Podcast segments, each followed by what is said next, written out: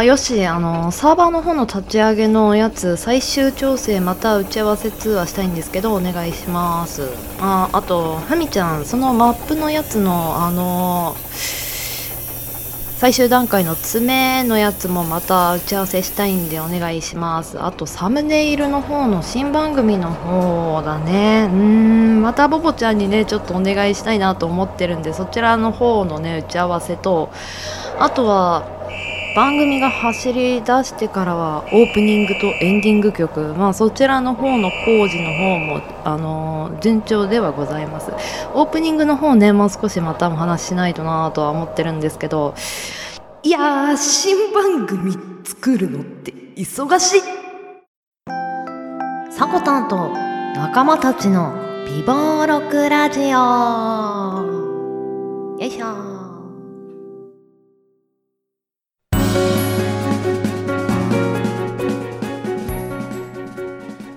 6月13日日曜日から6月19日土曜日今週の記念日です。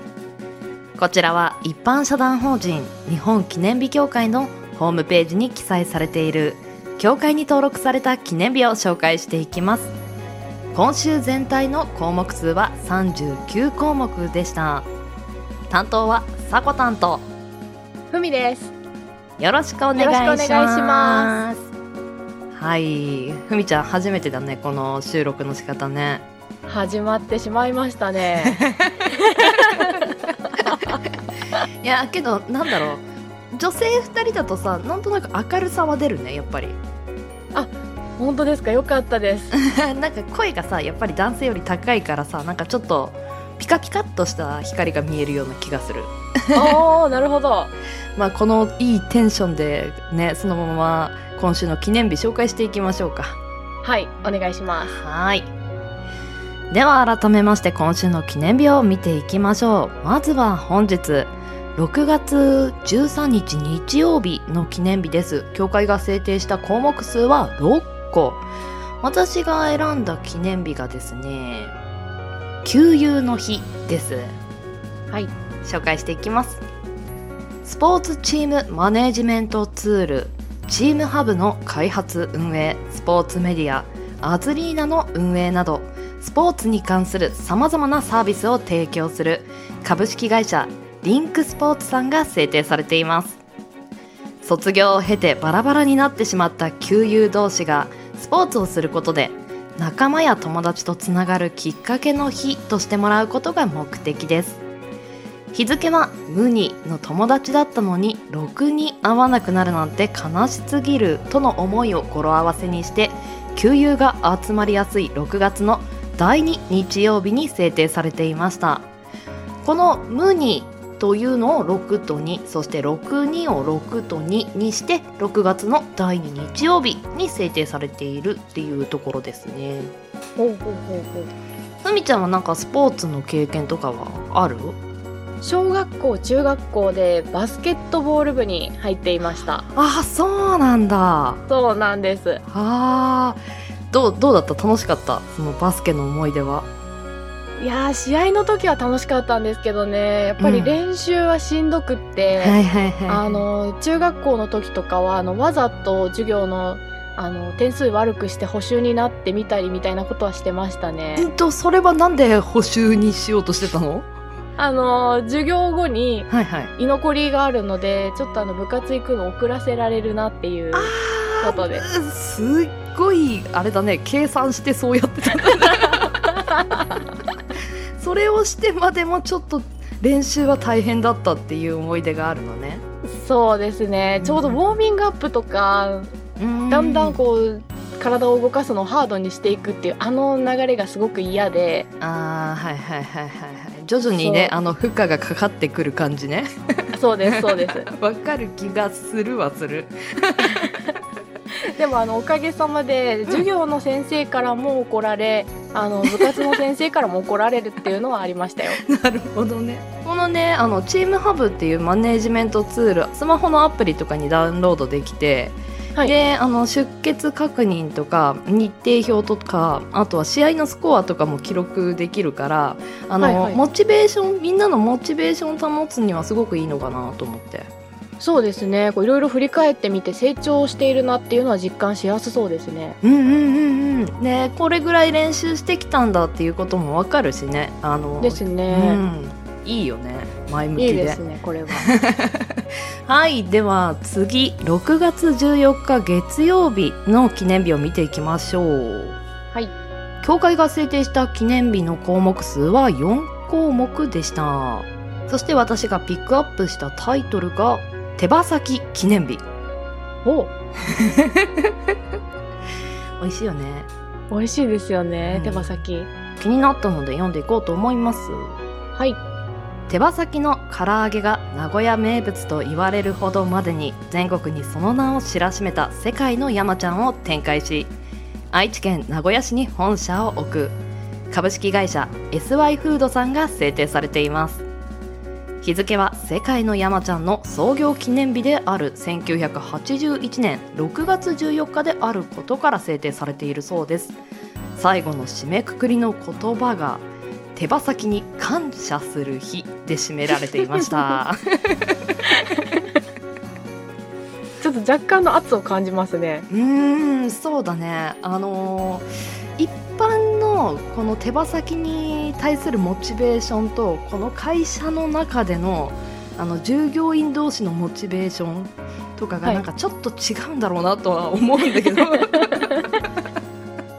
ちなみにねふみちゃんは名古屋というか愛知県の人ですが、はい。この世界の山ちゃん行かれたことはありますか？もちろんですよ。ちなみにどんなメニューがあるか覚えてる？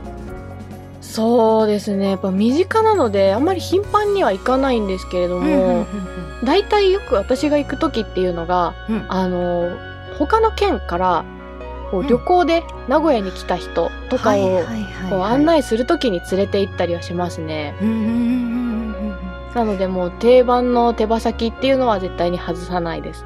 ああそれも味付けにちょっと種類があったりするのかな？どうだったかな？もう最近全然行けてないので。そうだよね。はい。落ち着いて私が愛知県に遊びに行くことがあったらあの連れてってください。あもうぜひぜひ行きましょう。ね。いやふみちゃんと何時までね飲むかなとはちょっと思うよ。大丈夫ですよ。終わりが見えないんだよ。待てばあの電車は来ますからね。そう。そうだね。あの、はい。やまない雨はない的なね。そうですね。待てば電車は来るからみたいな。しんどいのよ待ってるはいでは続きまして6月15日火曜日の記念日を見ていこうと思います。協会が制定した項目数は5項目、私が気になるタイトルはこの15日の中にオウムとインコの日っていうのもあったのでもちろんね気になってはいたんですけれども。はい。まあ今週は豆知識の方でふみちゃんからそちらの方を紹介してもらえるのかな？はいします。うん、だったので私はちょっとそれを避けましてあのその他の記念日で栃木県民の日千葉県民の日というのが同時に制定されていたのでまずはこの2つをこの6月15日は見ていこうと思います。はい。まずは栃木県民の日。県民がふるさとについて理解と関心を深めより豊かな郷土を築き上げることが目的の栃木県民の日1873年の6月15日宇都宮県と栃木県が合併して現在の栃木県の地域が確定したことに由来しているそうです。続いて千葉県民の日も紹介していきます。1984年に県の人口が500万人に達したのを記念して設けられた日です。日付は1873年の6月15日。印馬県と木更津県が合併し初めて千葉県の名称が使われたことにちなんでいるそうですちなみに栃木県には行ったことはありますか？栃木県はうん栃木県は行ったことないんですよね。あーなるほどね栃木県ねあの大人になってから行くとはい。松林というか本当に森林浴とかあと温泉地とかまあ餃子も美味しいし、はいちごも美味しいし食べ物も美味しいしゆっくりできるところもあるから大人旅行としてはすごいおすすめするかなと思う。なるほど。のんびりする旅行ってなると、うん、栃木県っていう感じなんですね。そうだね。慰安旅行ではないんだけど本当にリラックスできる旅行ができる感じがするへえ、うん、気になったら、ね、ぜひググっといてください。はいわかりました。ツアーググっといてください。はいでは続いて6月16日水曜日協会が制定した項目数は8項目でした。この中から私がピックアップするトピックスがですね炊事なしの日。読んでいきます兵庫県加古川市に本社を置きコスモウォーターブランドで天然水の製造宅配業務独自開発のウォーターサーバー事業を手掛ける株式会社コスモライフさんが制定されています。ペットボトル飲料を買って運ぶ手間お湯を沸かしてお茶を入れる手間など飲み水に関する水回りの家事を水事と命名して炊事の負担軽減にウォーターサーバーが役立つことを知ってもらうことが目的です。日付は水にちなみ陰暦の異名。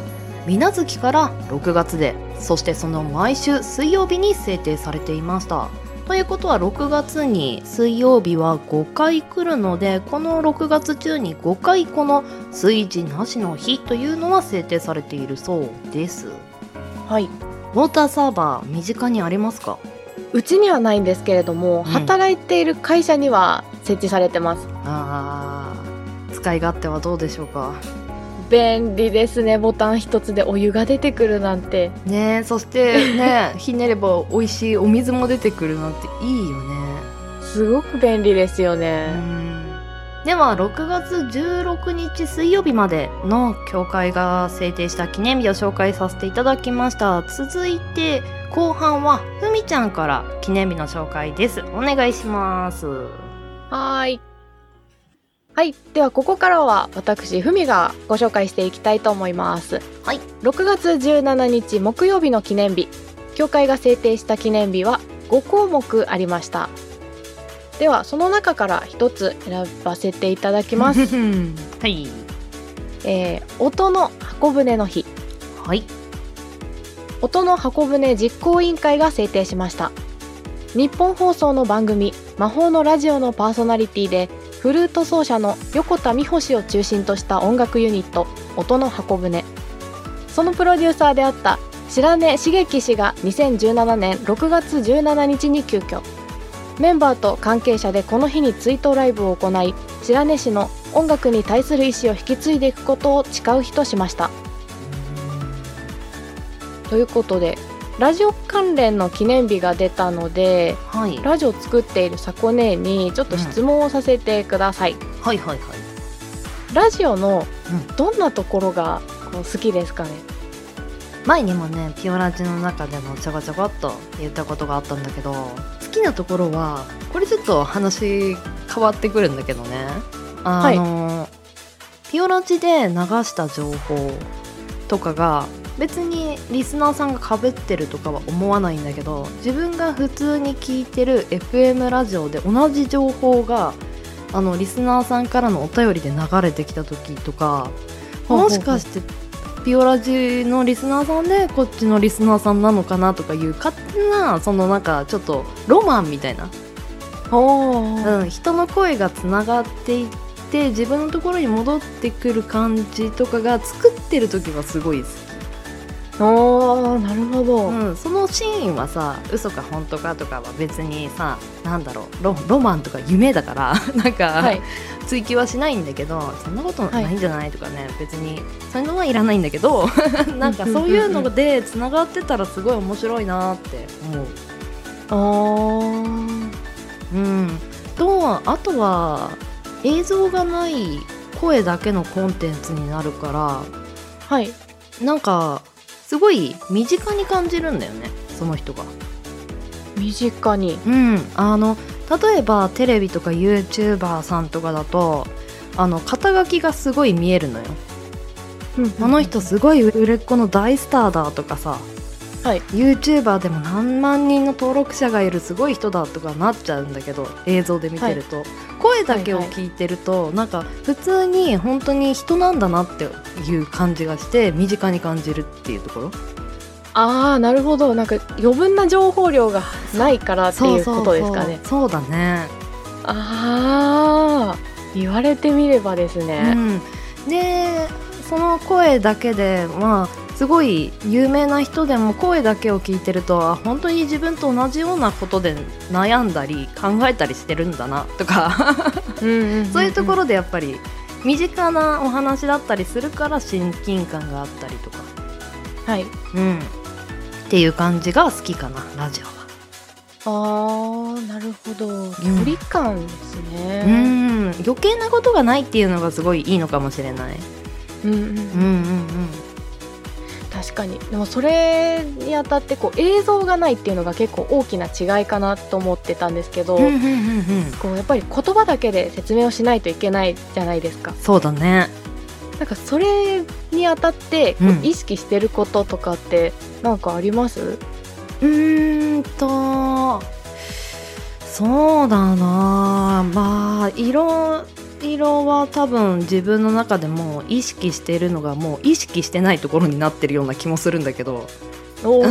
今までちゃんと意識してた部分がもう溶け込んでるところもあると思うけどやっぱりあー人を傷つけない言葉っていうのはうん、え映像とかだと例えば表情とかであのちょっと柔らかくできたとしても言葉がダイレクトに耳に入ってくるものだと思うから映像がない分、あの言葉の選び方はよりしっかりした方がいいのかなとは思う。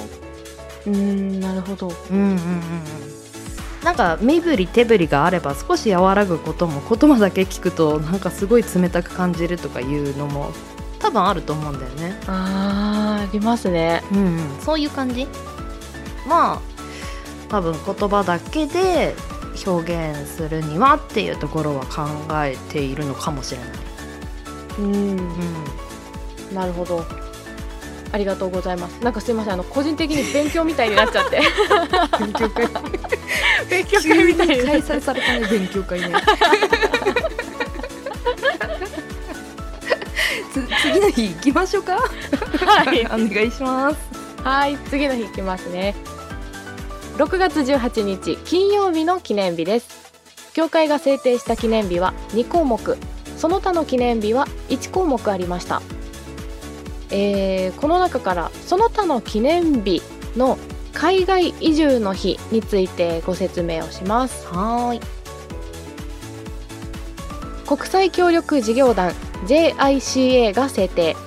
1908年6月18日に本格的な海外移住団がブラジルのサントス港に到着したことから6月18日となりました。なるほど。海外移住ね。はい。ちょっと今の時期だとなかなかあの、うん。あちこちに行ったりとかできないんですけれども、うんうん。あのそういったの一旦取っ払った上で行ってみたい国ってあります？そうだね。やっぱりさテレビで見るような素敵な自然界の映像なんかグランドキャニオンとか、あ ああいうどこの国に行きたいっていうの一つこれっていうところはないんだけどはいあのやっぱ雄大な自然とかを目の前でバーンと見てみたいなっていうのはあるな。うーんうん。ふみちゃんどっかなんかここの国は行ってみたいんだよねみたいなとこってあったりするの？私も一つには絞れなかったんですけれども、はいはいはいはい。えっ、とイスラエルですね一つ目が。あのイスラエルとうんヨルダンっていう国の国境にあるあの死海っていう湖があるんですね。はいはいはいはいはい。ここ普通の海より、うんあの塩分濃度が高いみたいで、あの人間の体そのままこう浮くやつだよねあそうですそうです浮くやつです。はいはいはい。あれ一度経験してみたいなと思って。確かにあの感じは経験なかなかあそこに行かないとできないよね。できないですよね。なるほどね。そうなんです。でちょっと調べてみたんですけど、はいはい。あの浮かぶのももちろんできますしうん。あの湖の泥で泥パックができたりとかうんうんうん。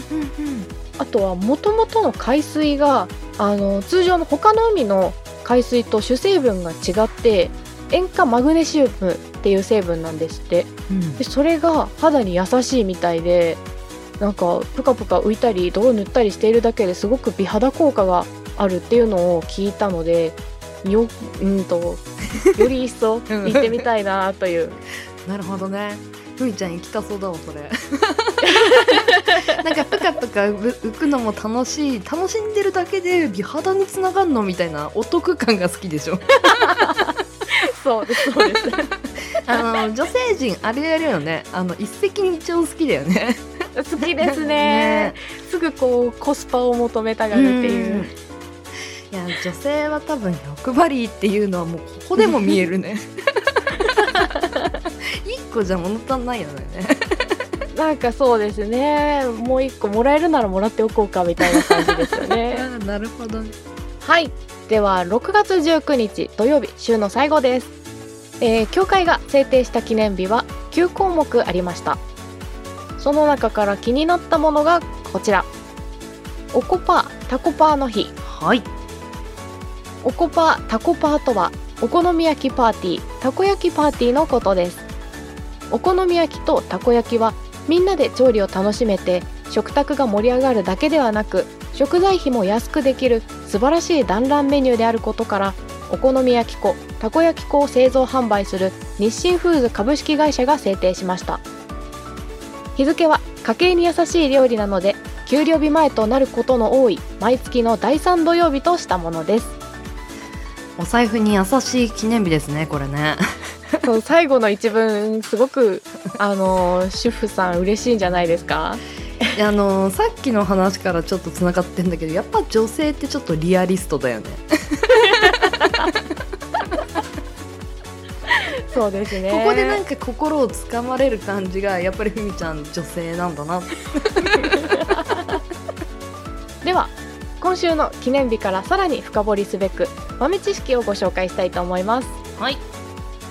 えー前半にもね少しお話上がりました6月15日火曜日に制定されていたオウムとインコの日。こちらについてお話をさせてもらいます。待ってました。お待たせしました。はい。ということで私から一旦あのオウムとインコってどんな風に違うのっていうところだけさらさらっとお伝えしてその後はあの箱根からねお話詳しく聞きたいと思います。はい。赤星インコのピーちゃんですね そうです。私から言っていいのかなと今ちょっと悩んでしまって。名前を言ってはいけないあの人とかじゃないから なんかなんかもったいないなと思っちゃってちょっと出し惜しみしちゃいました。じゃああのありがとうごお願いします。はい。では行きます。まずオウムからですね。はい。オウムは主にオーストラリアとニュージーランドに分布し大型のインコとも呼ばれています647年に神羅から献上されて日本に来るようになりました。寿命は30から70年と長めで最も長く生きたオウムは100歳以上生きたと言われているんですね。うーん。100歳以上すごいね。長いですよね。人間とほぼ変わらないですよ、うんそうだね。そしてそして一方インコは南米オーストラリアアフリカなどの暖かい地域に分布し鮮やかな色を持つ個体が多いのが特徴です。はい。日本へ来たのは明治時代に輸入されたのがきっかけで寿命は平均で78年と言われています。うーん。そしてようやく私から名前も出しちゃいましょう。P ちゃんはこちらのインコに該当します。はい。お待たせしました。というところで一旦えー、と違いについてをご説明していたんですがうん。ここからは赤星インコの P ちゃんにフォーカスを当てさせてください。はい。まずなんですけど P ちゃんどんな性格してます？性格はあのー動物全体に言えるのかもしれないけどやっぱり無邪気に見えるよね。なんとなくいつでも明るくてで小動物ならではなんだけどやっぱりあの個体が小さいからさペットとして、あの飼育されていればそんなことは危険とかはないんだけどあの、遺伝子的にやっぱり音とかびに敏感でどちらかというと繊細なところも持ってる。あの狙われる標的にされることが多いじゃない？捕食されるというか、うんそうですよね、うん。だからあのちょっと臆病な面も持ってるけど基本無邪気みたいな。では、えー以上で豆知識の方は終わりにしたいと思います、はーい。えー初回ターンということでね、はい。今まで一人だったんですけれどもあのー今回から二人一組ということでまた別の緊張ありましたね。私だけですかね。えー私はあーやっぱもう6月はデモンストレーションで番組をするってなったからあんまり今回は緊張しなかったけど、多分次のターンの方が自分緊張しそうな気がする。うわ本当ですか、うんじゃあもう私本当にどうなるんでしょうね逃げないでね。収録場所来ないみたいな。みちゃんみちゃんって面白いけど、次いや大丈夫です。一応あの場所には向かいますので、うんそうだね。頑張って、はい。頑張ってきて。頑張って待ってる。はい。わかりましたはい。よろしくお願いします。では締めてもらいましょうか。はい。では協会が制定した今週6月13日日曜日から6月19日土曜日までの記念日をご紹介いたしました。来週の今週の記念日の担当はさこたんさんとヨッシーさんです。ここまでの担当はさこたんとふみでした「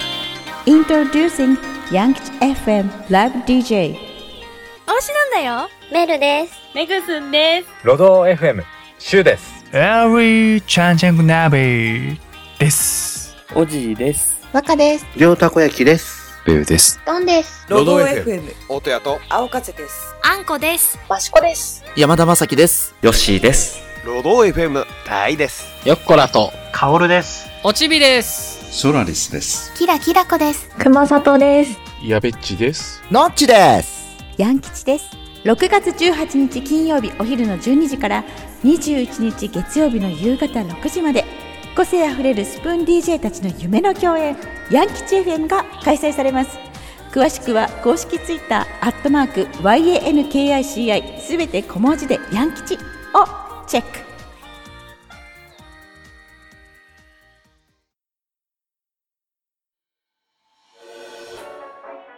ヤンキーズ FM パフォーマリン June 2021追加 DJ を発表前回の CM に続き今回出演が決まっている DJ はこちら Let's check it out りょうですしょちです明石アルムですカツオですピンコロです。ドンです。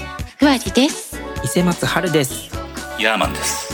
メルですワンダーラビットです。モカさこたんです。松尾芭蕉です。音です。鈴賢です。晴れるの男で春尾です。ポンコツ丸でございます。6月18日金曜から21日月曜までの4日間ヤン吉 FM をキーステーションに見立てさまざまな DJ がバトンをつなぎお送りする企画詳しくは公式 Twitter「アットマークヤン吉」すべて小文字で YANKICI で検索 Don't miss it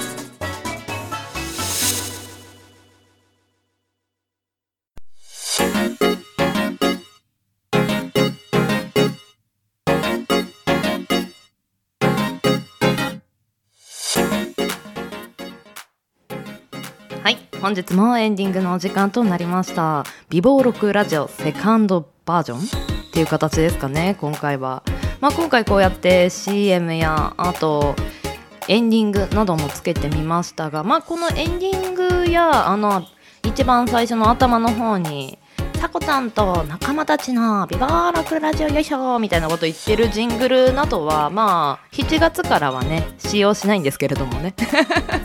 7月からの材料はあのまあ7月に入った4日、えー、と第1週目の日曜日にバーンと発信させていただきます。まあ今そのために目下準備中でございます。なのでちょっとねちょっとダサいラジオを今送って ちょっとダサいラジオをね送らせていただいてるんですけれどもまあ抜くっていうのも大事かなと思い一生懸命ねやるのは7月からやろうと思ってますけれどもまあちょっと遊びながらまあだってそうじゃないですか。オープニングね工事の音から始まってるんですよこのラジオ。ガガガガガガガ。そんなラジオなくないと。まああのすいません。先ほどね CM とでお話しさせていただいたんですけれども本日流させていただいた CM がスプーンの音声配信アプリスプーンであるイベントヤン吉 FM こちらのイベント CM 流させていただきました。私も参戦します。そしてこの番組、まあ、ビボロクラジオのメンバーさんとしてはベウさんとヨッシーも出ますね。そしてピオラジのメンバーであったキラキラコちゃんもこちらのイベント出ますのでぜひぜひあのピオラジリスナーだった皆さんそしてビボロクラジオもうファンだよっていう方はね 早くない？まだね2週目なんで早いけど。あのぜひねヤン吉 FM の方もねプログマプログラムの方をあのツイッターの方で貼っておきますので見てみてください。はい。では今週もお付き合いいただきましてありがとうございました。ここまでのお相手はさこたんでした。次週日曜日6月20日また10時頃キャストアップとなってます。どうぞお付き合いください。それではさこたんでした。良い1週間を。